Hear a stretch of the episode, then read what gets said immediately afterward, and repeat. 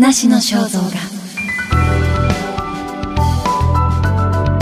デヴィ夫人の独白第1話。一番大切なことは感動。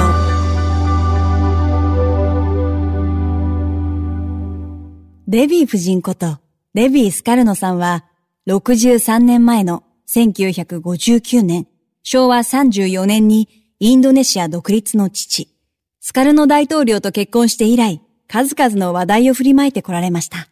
産経新聞に平成16年に掲載されたインタビュー、話の肖像画など、これまでの取材に最近の出来事を加え、ご本人に人生を振り返っていただきます。ナビゲーターは私、相川ゆりがお届けします。今年、令和4年で82歳になったデヴィ夫人ですが、テレビでは辛口コメンテーターのほか、様々なことにチャレンジされています。若さと美貌を保つ秘訣は何なのですか？産経新聞の読者の皆さん、ごきげんよう、デビー・スカルノです。若さと美貌の秘訣をよく聞かれますが、一番大切なことは、毎日何十回と感動することです。花や宝石や美しいものを見て感動。小鳥のさえずり声を聞いて感動。いいお話を知って感動する。そうすると心が高揚、躍動しますでしょう感動はホルモンや細胞分裂まで影響あると思っています。感動がなくなると心にカビが生えると言いますか。肌も干からびて生きながらミーレになってしまうのです。一杯のお茶でも美味しいと思えなくなってしまう。そうなるとおしまいです。若さを保つには感動によって新しい自分を毎日作っていくことが大切なんです。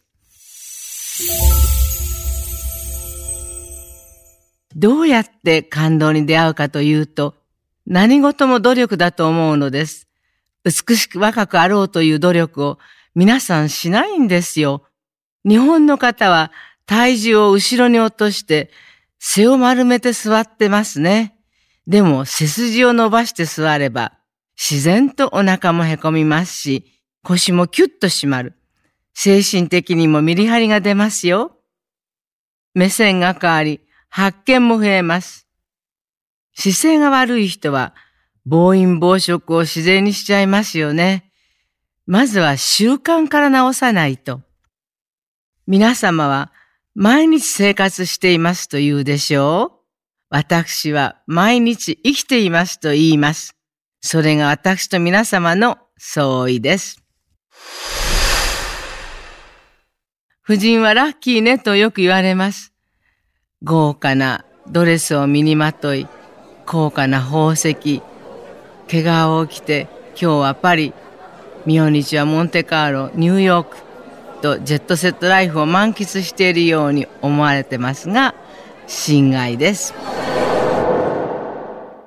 私は10代の頃から人の3倍勉強して、3倍働いて、3倍の努力をして、人の3分の1の睡眠時間で生きてました。病気になって休むなんて時間はありませんでした。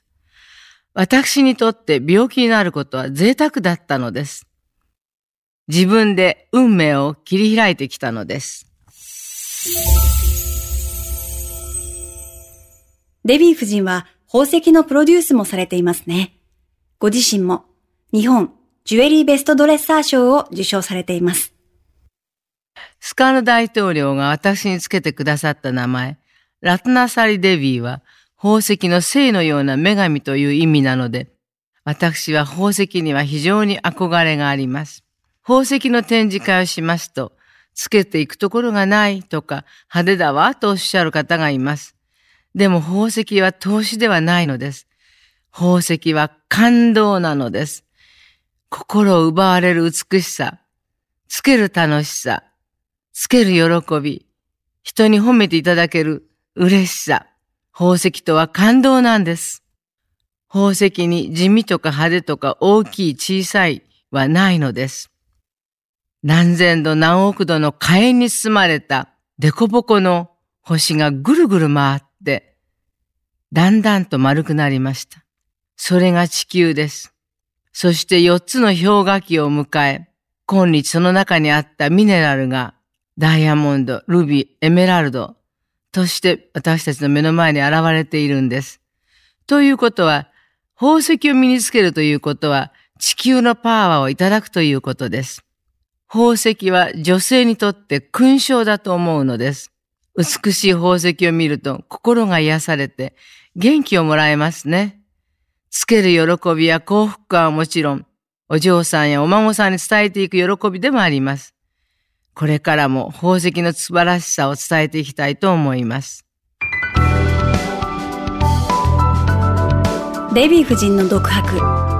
次回は子供時代を振り返っていただきます。話の肖像画。ナビゲーターは相川ゆりがお届けしました。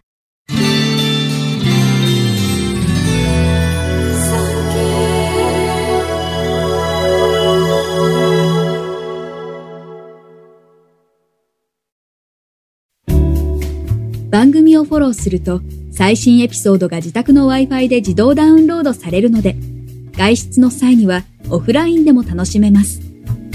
歩きながら、運転しながら、地下鉄でも大丈夫。ぜひ、フォローをお願いします。